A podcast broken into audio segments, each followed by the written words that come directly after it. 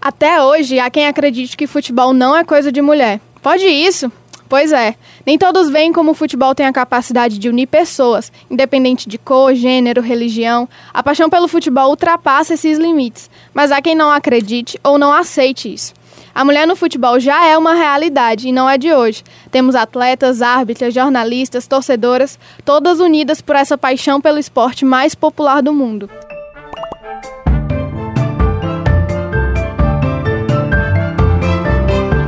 Sejam bem-vindos. Está começando agora mais um podcast do Futebolês. Quero ser assim, quero ser assim, senhora das minhas vontades e dona de mim. Fala galera, eu sou a Flávia Gouveia e agora vamos debater um assunto muito importante: a mulher no futebol. E para comentar sobre isso, nós recebemos aqui Marilena Lima, a primeira árbitra mulher do Brasil e a primeira repórter mulher na imprensa esportiva cearense. Tudo bem, Marilena? Tudo bem, Flávia. Um prazer estar aqui com vocês. E de outra geração do jornalismo, temos a presença aqui da Karine Nascimento, jornalista, escritora, comentarista da Federação Cearense de Futebol e repórter da Liga de Basquete, NBB. Como vai, Karine? Oi, Flávia. Muito feliz de poder estar aqui hoje com você, com a Marilena, que é uma mulher que eu admiro muito já há um bom tempo e vamos discutir aí essa presença feminina nos esportes em geral, né, principalmente no futebol. É sim. Então, o futebol feminino teve um marco muito importante agora em 2019. A Copa do Mundo Feminina, realizada lá na França, quebrou recorde de audiência. A partida das oitavas de final entre Brasil e França registrou a maior audiência da história do futebol feminino. Foram 59 milhões de telespectadores ao redor do mundo, e aqui no Brasil foi registrada a maior audiência da final, disputada entre Estados Unidos e Holanda. Foram 20 milhões de brasileiros assistindo essa final. E é bom vermos o interesse pelo futebol feminino crescendo, né, Karine? É muito bom, eu acho que essa Copa é realmente um marco, né? Porque a gente está falando de audiência de futebol feminino. Dá para ver que se tivesse incentivo, tem um certo retorno também. Então, aquela questão de que não é transmitido porque não tem audiência e não, é, não tem audiência porque não é transmitido, né? Esse ciclo ele precisa ser quebrado. E essa Copa ela pode mostrar isso. E ela foi transmitida em TV aberta, né? Que foi assim o pioneirismo. E realmente, se a, a, a mídia, nós como imprensa, da, dermos lugar para o futebol feminino, ele pode aparecer. Acho que esse é o grande diferencial que as pessoas querem ver. Tem muita gente querendo ver e nós precisamos dar espaço para ele, não é mesmo? E outro avanço este ano no futebol feminino são as novas regras criadas para a modalidade.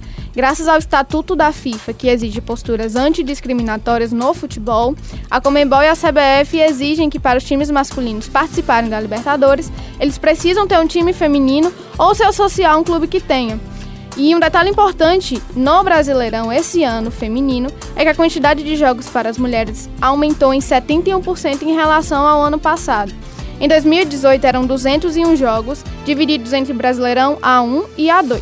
E este ano vão ser 344 partidas entre Brasileirão A1, A2 e a nova categoria que eles criaram, que é o Sub-18. É, mas isso é muito importante porque mostra que o futebol feminino está crescendo, mas houve um problema muito sério que é com relação à logística. Nós tivemos o caso das jogadoras do Santos, que foram flagradas dormindo no hall de um, de um hotel, porque não havia quarto para elas. A, a, própria técnica do Santos, na época, a Emily Lima, ela fez esse registro e criticou tanto a CBF quanto a, a, a empresa que fazia, que operava a logística. E a gente vê esse descaso com o futebol feminino. Por mais que tenha tem aumentado o investimento e o interesse, ainda tem muito descaso, né, Karine? Exatamente. Tem muitos avanços, nessa? Copa serviu para isso. O aumento do calendário do Brasileirão Feminino, por exemplo, também é um avanço. A gente teve esse ano a Série A2, né, que foi a, o campeonato que o Ceará participou, quase teve, teve o acesso, perdeu na última rodada contra o Cruzeiro.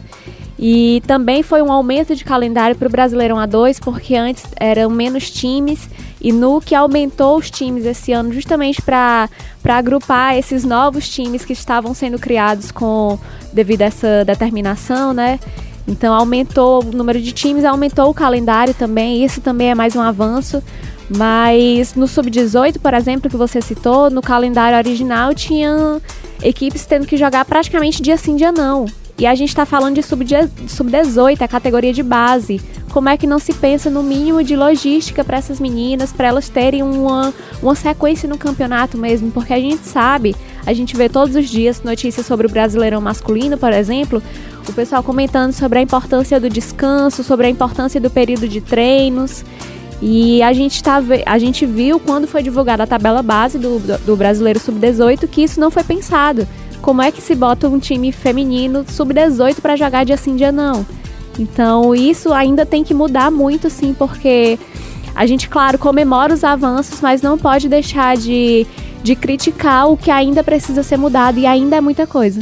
E é muito complicado porque a gente vê que alguns times investem muito e outros, infelizmente, não têm essa mesma quantidade de investimento. A gente teve um caso curioso que foi no Brasileirão que o Flamengo feminino aplicou uma goleada de 56 a 0 em outro time. E isso mostra a discrepância que há.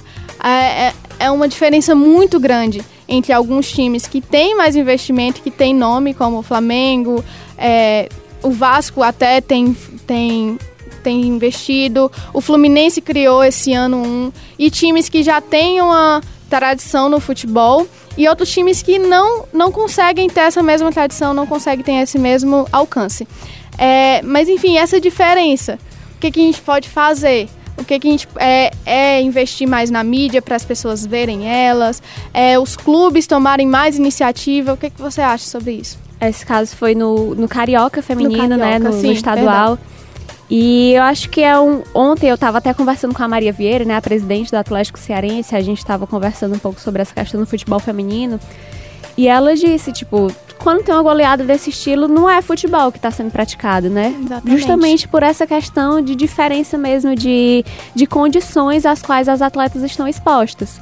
Porque com essa determinação da obrigação de ter um time feminino, é, por um lado é bom, né? Porque os times tiveram que pensar em fazer, mas é muito triste que tenha se chegado ao ponto de precisar de ter uma lei obrigando os times a fazerem isso. isso.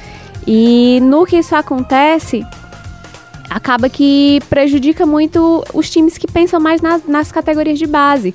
Porque é, recentemente eu estava conversando e me perguntaram sobre se a Pia, né, a nova técnica da seleção feminina, seria a solução para o Brasil.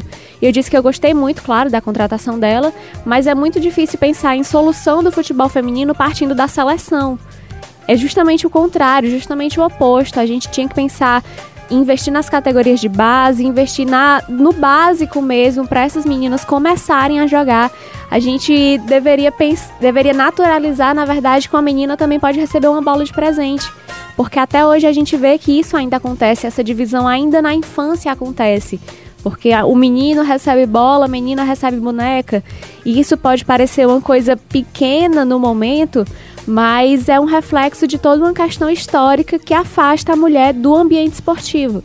Então a gente tem que naturalizar que o futebol, que o esporte no geral também pode ser um ambiente para as meninas desde, as, desde crianças, né? Que elas também podem brincar com bola e isso pode servir para ir naturalizando aos poucos essa ideia e, quem sabe, passando pelas categorias de base, passando pelos campeonatos estaduais, campeonatos nacionais, a gente chegue em um futuro um pouco melhor para o futebol feminino aqui no Brasil.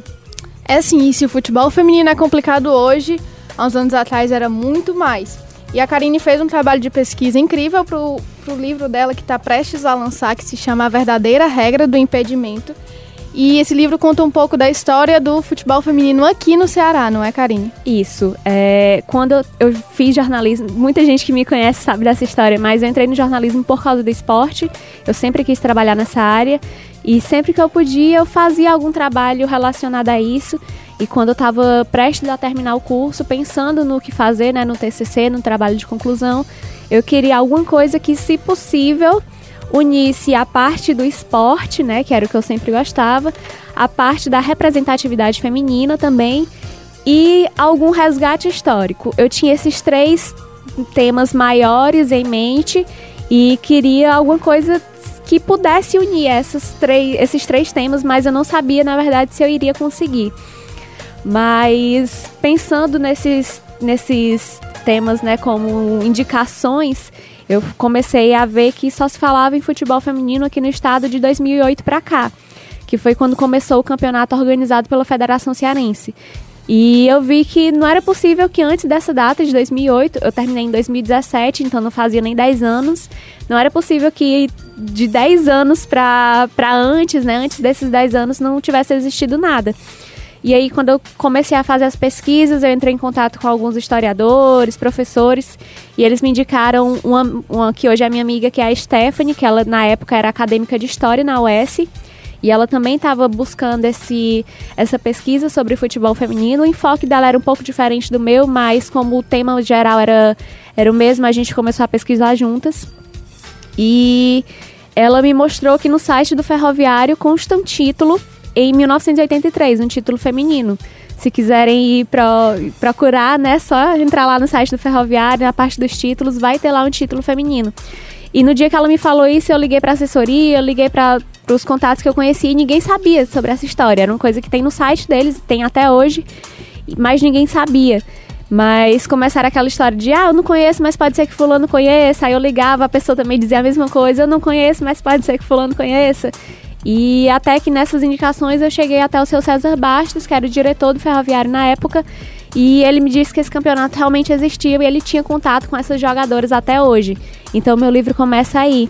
Eu começo falando dessa história desse campeonato em 83, é, pela fala das próprias jogadoras, né? Das dificuldades, das felicidades que elas tinham em acordar cedo no domingo para poder jogar, por exemplo. E eu tento ao máximo no livro deixar as emoções delas explícitas mesmo, porque uma das personagens, que é a Glaze, que é uma das que mais me marcaram, a Glaze era jogadora do Ferroviário nesse campeonato e ela tinha 14 anos na época. Ela estava jogando um campeonato adulto com 14 anos. Mas sempre que ela fala desse campeonato, da carreira dela como atleta como um todo, ela chora, ela se emociona muito por saudades mesmo, porque apesar das dificuldades, era uma coisa que ela gostava de fazer. Então eu sempre é, tento ao máximo deixar que elas, as jogadoras, falem pelas experiências delas. Então eu começo o livro nesse campeonato, né? Mas eu venho me aproximando também um pouco da realidade é, atual. Falo da, dos anos 90, falo dos anos 2000 e aproveito também o livro para fazer uma espécie de paralelo com o futebol feminino nacional. Eu falo do Radar, por exemplo, que foi um time feminino do, do Rio de Janeiro, que surgiu mais ou menos nesse ano de 83. Só para contextualizar, é, esse ano de 1983 é importante não só aqui para o futebol cearense, por causa desse campeonato, mas para o Brasil como um todo. Porque de 41 a 79, né, o futebol feminino foi proibido por lei, mas é, em 79 essa lei foi revogada, mas só em 1983 o futebol feminino foi regularizado. Então esse ano é um marco realmente para o país como um todo. E eu aproveito para fazer essa espécie de paralelo. Falo desse time do radar, é, tem um capítulo do livro só, pra, é, só falando da relação do futebol feminino com a imprensa, como a imprensa ajudou por tanto tempo a manter o futebol feminino como uma modalidade inferior. Então, o foco dele é resgatar essa história do futebol cearense, mas eu sempre venho buscando paralelos com a história da modalidade nacional e com a a imprensa, com a atualidade também. Eu falo dessa última Copa que teve nesse ano. Então eu sempre venho buscando fazer esses paralelos. Bom, se ser árbitro já não é uma tarefa difícil, quando se é uma mulher a dificuldade aumenta. Mas na arbitragem tivemos conquistas importantes agora em 2019. Após 14 anos, uma mulher voltou a apitar uma partida da Série A do Campeonato Brasileiro.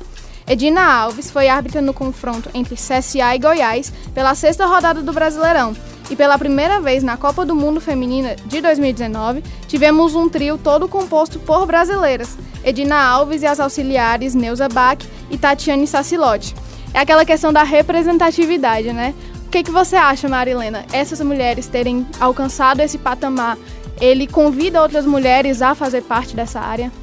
É, eu acho que convida, especialmente porque essa é uma questão que tem um atraso absurdo não é? Porque é, é, do, do, do, tempo que já se deveria ter aberto as portas para as mulheres é, fazerem arbitragem de futebol, independente de ser futebol feminino, entendeu? É, eu fiz o curso de arbitragem de futebol quando não, não tinha tido nenhum curso é, é, para árbitras, árbitras mulheres no Brasil. Aqui nós éramos, ah, eu creio que seis mulheres na época. No final do curso, acho que estávamos três, mas que ficou realmente é, é, envolvida ainda com essa questão, fui eu e a Edami. A Edami muito mais do que eu, porque eu me casei e aí me desvinculei completamente dessa história mas nós fomos as primeiras mulheres árbitras do Brasil. A outra, se eu não me engano, o nome dela era Solange, o, no, o sobrenome eu não sei. A Edami é, é, que teve essa atuação junto comigo. E, e enfim, desse tempo todo para cá, a gente vê que tem um atraso imenso, porque apesar de, de da luta, da coragem das mulheres, de, de, de entrar, enfrentar desafios, mas o machismo nesse Brasil é uma imoralidade que perdura. É sim. Isso é verdade. E no jornalismo esportivo, nós também tivemos conquistas. Pela primeira vez, a TV Globo, que é a maior emissora de TV aberta do Brasil, colocou uma mulher para ser comentarista em uma partida de futebol masculino. A Ana Thaís Matos, que é jornalista, comentou o jogo entre Santos e Atlético Paranaense pela 18ª rodada do Brasileirão. E ela foi apenas a terceira mulher a fazer isso. Primeiro foi a Maria Moraes, que comentou o Campeonato Paulista na, no SBT em 2003. E a Mili Lacombe fez isso comentando a Liga Europa e a Liga dos Campeões em, entre 2007 e 2009 na Record. É, hoje o mundo do futebol ainda é muito machista, né, como você falou, e como é ver mulheres ganhando espaço nesse nessa área que ainda é vista muito como masculina, que é os comentários esportivos. Como é para você ver isso? É, continua, sem dúvida, como eu já disse, o machismo, o atraso é, mesmo essas iniciativas pequenas, muito localizadas, que, é, que se tem por aí, como a Rede Globo pegar uma, uma, uma mulher para colocar, para fazer comentários e tal. Eu já vi transmissões esportivas, inclusive, é, no Sport alguma coisa assim, com a atuação de mulheres. Mas tudo é muito pequeno, é muito pouco. Foi há mais de 30 anos que eu fiz o curso de arbitragem de futebol, foi há mais de 30 anos que eu fui a primeira mulher a trabalhar trabalhar no rádio esportivo aqui no Ceará. E de lá para cá, as mulheres estão se inserindo, estão entrando, estão participando, mas ainda é muito pequena essa participação. A, a, a, as empresas, elas não, não têm essa questão. Nós, nós vemos canais, por exemplo, eu estou cansada de ver, eu acompanho bastante essas transmissões, é, e nesses canais aí, tipo Sport TV, eu não sei exatamente qual é, mas tem os apresentadores, tem comentaristas e tem uma mulher. Eu vi um, um, um algum tempo tempo, ah, não tem muito tempo, isso tem acho que no máximo dois meses, ah, os comentários do, dos apresentadores, que no caso eram é, é um homem e uma mulher, a pobre da menina estava enfeitando, ela estava tão cansada que ela cansava de uma perna para outra, de uma perna para outra, e ela não dava uma palavra, porque só o cara falava. Ela estava ali para enfeitar um cantinho. Isso é um absurdo. E a gente, se a gente for olhar direitinho essa questão toda, o próprio futebol feminino, quando o futebol é o que é no Brasil, e aí o futebol feminino, mesmo a gente tendo uma seleção brasileira e uma atuação assim de muita de muita é, luta de muitas meninas, de muitas mulheres que estão engajadas no futebol. Futebol brasileiro feminino é tratado com muito desrespeito, com muito descaso, com muita indiferença. Nós temos atletas incríveis. Essa Marta é um, uma, uma, uma, peça in, incrível, ela é absurdamente competente. E, é, e aí não tem a valorização. É como se dissesse assim: olha, tu pode jogar futebol, mas se segura aí no teu cantinho por algum tempo. Então nós não podemos dizer que existe assim um tratamento igual, que esse machismo está sendo rompido, porque não está. É um machismo ridículo que permanece e pode ter certeza que a luta ainda vai ser muito grande para que as mulheres ocupem é, com justiça o lugar, o lugar para que elas tenham toda a capacidade e a competência. É, e é triste ver ainda em alguns veículos de comunicação, como tivemos um caso recentemente, pessoas que têm, é, que são, têm uma visibilidade, falar é, coisas assim absurdas, como futebol não é coisa de mulher. Uhum. É um absurdo, assim. Sinceramente, eu fiquei muito ofendida com o comentário feito. E o que, que a gente pode fazer? Eu vi que o Ministério Público vai tomar algumas providências contra. Isso é bom, isso é um avanço, mas a gente ainda tem muitas é, muitas peças assim e a gente vê um estereótipo muito grande das mulheres que estão ainda que estão já no jornalismo é, esportivo é, é verdade né que tem que ser perfeita e muitas vezes servem como enfeite como é de enfeite é de enfeite é de enfeite. a pobre da menina eu fiquei irritada eu meu Deus não é possível isso o cara falava falava falava falava e ela balançava a cabeça, ela balançava a cabeça, ela ficou tanto tempo que ela se apoiava de um lado da perna, daqui a pouco ela tava o outro, e lá eu, gente, pelo amor de Deus, tira essa menina do estúdio, porque ela vai morrer de tédio aí, porque isso não é possível, uma, uma situação como essa. E ninguém é, se toca para esses absurdos. Muitas vezes, claro, ela que tá lá, ela não tem como reagir. Se é isso hoje, com, a, a, com, com a, a, o que a gente já tem aí em termos de, de, de resultado da luta das mulheres, tu imagina quando eu comecei. Eu comecei a fazer o rádio aqui. Na verdade, eu trabalhava lá na Rádio Iracema de Maranguape que foi o meu primeiro trabalho em rádio. E um dia uh, foi preciso fazer uma, uma, uma, cobertura de um intermunicipal que estava acontecendo lá em Maranguape e eu fui. E como eu fiz isso, uh, foram uh, transmitidas as matérias que a gente fez nessa cobertura. Aí o Itamar Monteiro, que era chefe de, um, de uma equipe esportiva da Rádio Dragão do Mar, me chamou para vir fazer a Rádio Dragão do Mar.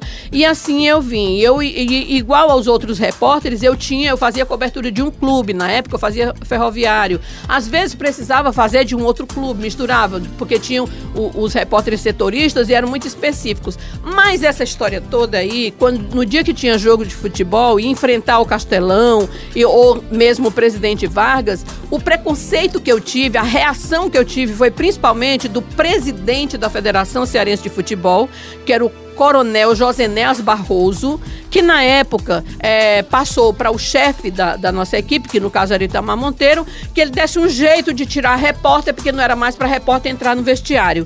E eu nunca entrei no vestiário para ver jogador nu, e eu nunca vi jogador nu. Entendeu? A questão é que na hora que a gente estava descendo, os meus colegas, meus companheiros de rádio que faziam a mesma cobertura que eu, na hora que ia descendo, é, é, é principalmente o Célio Pereira e outros que desciam junto comigo, ele respondia, é, avisava lá, tá descendo um repórter mulher aqui. Então o pessoal tava lá no banho, quando eles saíam, já saíam vestidos, davam entrevista do mesmo jeito e de repente teve essa atitude desse presidente da Federação Cearense de Futebol, como não tinha muita gente para entrar nessa questão, questionar e lutar, apesar do, do diretor da equipe ter se posicionado, que achava que não tinha nada a ver, mas naquele tempo, inclusive, tinha o autorismo, como, como o velho lá, era, era um coronel. É, um antigo coronel é, militar, né? E era tempo dos militares nesse tempo, que parece estar tá voltando essa desgraça. Aí é, vieram então com essa ideia. Não, então não vamos contrariar o presidente da Federação Cearense de Futebol. E aí eu me afastei de lá, mas deu tudo certo. Bom, a gente vai fazer um rápido intervalo aqui no podcast do Futebolês, mas a gente volta já já para falar mais sobre a mulher no futebol. Entrou no ar a quinzena do Toma Lá da Cá da Cruz de Ouro. Óculos, joias e relógios. À vista com 50% de desconto. Ou em seis pagamentos com 30% de desconto. Fique ligado. Entre no pique da Cruz de Ouro.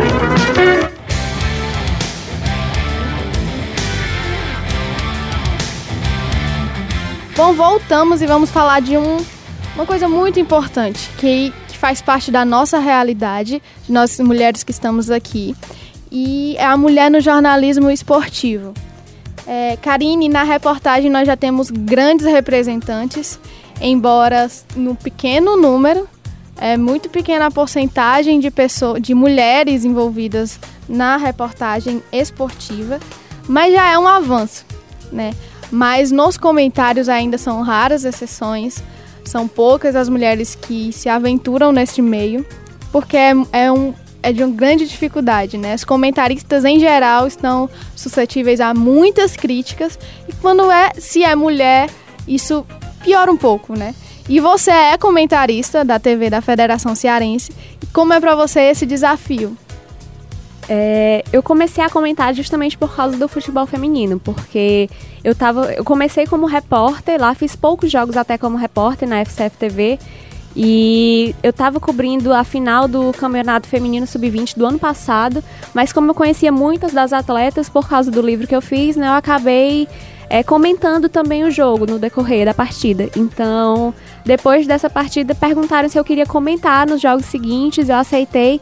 Então, desde então, eu só faço realmente essa função como comentarista. E é uma coisa até engraçada porque, como eu disse, eu entrei no jornalismo por causa do esporte e eu já tinha me imaginado em muitas funções, como repórter, como apresentadora, como repórter de impressa, de TV, no geral, mas eu nunca tinha me imaginado comentando. E eu não sei até que ponto nunca ter visto uma mulher como comentarista influenciou nessa, nessa visão que eu tinha de eu não me imaginava nessa função. E só realmente quando foi feito o convite para mim, é, eu acho que até a gente conversou né, em, outra, em outras ocasiões que na época que eu comecei a comentar, a Ana Thaís ainda não tinha, não tinha essa visibilidade toda que ela tem hoje. Então eu comecei praticamente sem ter visto uma mulher nessa função. Então, isso pode ter. Eu tenho certeza que isso influenciou sim nessa visão que eu tinha. E eu nunca passei por uma é, situação tão direta em termos de agressão verbal, nem nada do tipo, mas a gente, a gente entende, né? Você que é mulher e já frequenta estádios também, sabe que a forma como olham é diferente. Então, só tem alguns estádios aqui, né, que não tem aquela cabine de imprensa, dura direitinho, a gente fica quase na arquibancada. E a gente vê que a forma como o torcedor olha pra gente quando vê que você é uma mulher, que você tá comentando o jogo, é um olhar diferente, é um olhar de questionamento. Então não necessariamente precisa ter aquela. É, não necessariamente o torcedor precisa chegar até você e falar alguma palavra de crítica, de de negação do, do seu papel ali, mas você sabe que até mesmo nos olhares esse, essa espécie de preconceito é, é manifestada, né? E sim, e, e nós como mulheres, no dia a dia até é complicado. É, não sei se você já passou por experiências assim, mas é, muitas vezes nós perdemos nosso lugar de fala quando descobrem que queremos falar sobre futebol. Né? É, eu não comento futebol ainda na TV e rádio, não é a minha função, mas é, com, em conversas do dia a dia, com colegas, com amigos, é, às vezes inconscientemente eles se sentem ofendidos quando a gente faz comentários. É, é uma coisa que eu já percebi e é normal, entre aspas, né? Bem entre aspas, porque isso não é normal, é, mas é uma coisa que a gente percebe, né? E, e a mulher comentando é, é como parece um risco é um, é um negócio que oferece perigo. É, é uma coisa estranha de se pensar, porque deveria ser comum, né? Porque o futebol é de todo mundo, não é só de homens, não é exclusivo para homens, mas é uma coisa que a gente vê. Além é... dessa questão dos olhares, né, que eu falei, é, como comentarista, eu sei que se um comentarista homem ele fala mal de um time ou então elogia determinado time, o torcedor que não gostar né, do comentário vai dizer que ele torce para o rival, que ele está movido por algum tipo dessa paixão né, pelo esporte no geral. Mas eu sei que se eu elogiar muito um jogador, vão dizer que é porque eu acho ele bonito, vão dizer que Sim. tem alguma coisa a ver com isso e não porque eu estou analisando o jogo. Não é a minha visão sobre o jogo, seria a minha visão sobre o jogador. Então, essa eu sei que é uma das coisas que eu estou exposta, é, estando nessa função de comentarista. Eu acho que é uma das principais diferenças mesmo entre o comentarista, né, as, as críticas que os comentaristas no geral recebem e as críticas que as mulheres, as poucas ainda mulheres que comentam, estão expostas. É, e antes de trabalharmos com o futebol, todos nós éramos torcedoras, né? E nós vemos cada vez mais a presença de mulheres nas arquibancadas. Mulheres que se arriscam, vamos dizer assim. É, e não foi aqui no Brasil, mas é importante destacar uma conquista recente. Pela primeira vez em 40 anos, lá no Irã, mulheres foram ao estádio para assistir uma partida. O jogo foi entre a seleção do Irã e o Camboja no dia 10 de outubro de 2019. Cerca de 4.500 mulheres comemoraram a vitória da seleção iraniana por 14 a 0. Mas isso só aconteceu porque a FIFA ameaçou expulsar o Irã da entidade se ele não aceitasse mulheres no estádio. É, embora não aqui no Brasil a gente não tenha uma lei ou nada que proíba mulheres no estádio, a gente percebe é, a gente não vai sozinha, né? A gente não vê mulheres indo sozinhas ao estádio como vão homens. É no máximo que você vê é um grupo, uhum. é geralmente maior. Por uhum. exemplo, você não vê duas juntas. É raro, porque não tem lei mas o assédio, o constrangimento que a gente sofre ao ir ao estádio, é muito melhor a gente ir com um amigo, e com um namorado e com um marido, do que ir sozinha. A gente não se arrisca, né? É uma realidade triste que acontece não só no estádio, mas em muitos locais. Mas no estádio, pelo fato das pessoas estarem com as emoções à flor da pele, parece que isso aumenta. É, são comentários que a gente escuta contra mulheres, contra negros, contra gays, contra muitas outras minorias, né? Vamos dizer assim. E é uma coisa triste, né, Karine, ver pessoas assim com essa mentalidade ainda de que futebol é coisa de homem e por isso a mulher que tá ali é obrigada a ouvir comentários totalmente é, baixos, vamos dizer assim. É, o nome do meu livro é Verdadeira Regra do Impedimento, porque pra gente que é mulher e tá envolvida nessa área do esporte, a gente sabe que a verdadeira regra do impedimento não é aquela que a gente vê nas quatro linhas, né? Que, que fala a lei do atacante, que ele não pode estar adiantado. Não é essa regra para as mulheres. A verdadeira regra para as mulheres é uma regra que está além dos campos, né? Que busca realmente tentar afastar a mulher do ambiente esportivo como um todo. E essa questão das torcedoras é muito, eu acho que é muito marcante porque para você ser criticada enquanto mulher que gosta de esporte, você não precisa ser a jornalista que comenta, você não precisa ser a jogadora que está lá dentro do campo. Se você for torcedora, você já vai ser é, questionada constantemente sobre a sua paixão. Então, se até mesmo para o torcedor, que é a parte, entre aspas, mais passiva, né? Porque ela não está ali jogando de forma direta, ela não está arbitrando, no caso de de um juiz, uma árbitra, não está é, comentando sobre o jogo, até mesmo a torcedora que só quer ali assistir o time que ela gosta, ela vai ser criticada. Então, eu acho que a gente falar sobre a importância de dar esse direito de torcer é muito importante. É, eu acho que é importante dar esse direito de torcer. Porque é, aí é o começo de tudo, né? Você, geralmente, quem gosta dessa dessa, dessa área do esporte começa torcendo por algum time, começa acompanhando. Então é muito importante a gente dar esse direito de torcer, realmente. Não tem, como você falou, uma lei né, que, que proíbe, mas esse direito é, além do, dos campos né, é muito importante a gente comentar. É verdade. E nós mulheres precisamos ocupar esse espaço do futebol porque nós temos direito de estar nas arquibancadas, de estar nas cabines de transmissão, de estar nas redações falando sobre futebol. Futebol também é coisa de mulher, futebol é coisa de todo mundo. Nós temos esse direito e não precisa ter uma lei, não precisa alguém chegar e decretar que nós temos esse direito. Ele deveria já ser um consenso. Não é isso? Então, muito obrigado, Karine, pela participação. Foi um prazer falar com você. Foi um prazer poder estar aqui, né, falando do livro, falando da importância de se discutir a mulher no ambiente esportivo, falando aqui com você, com a Marilena, que, como eu disse, eu já admiro há muito tempo.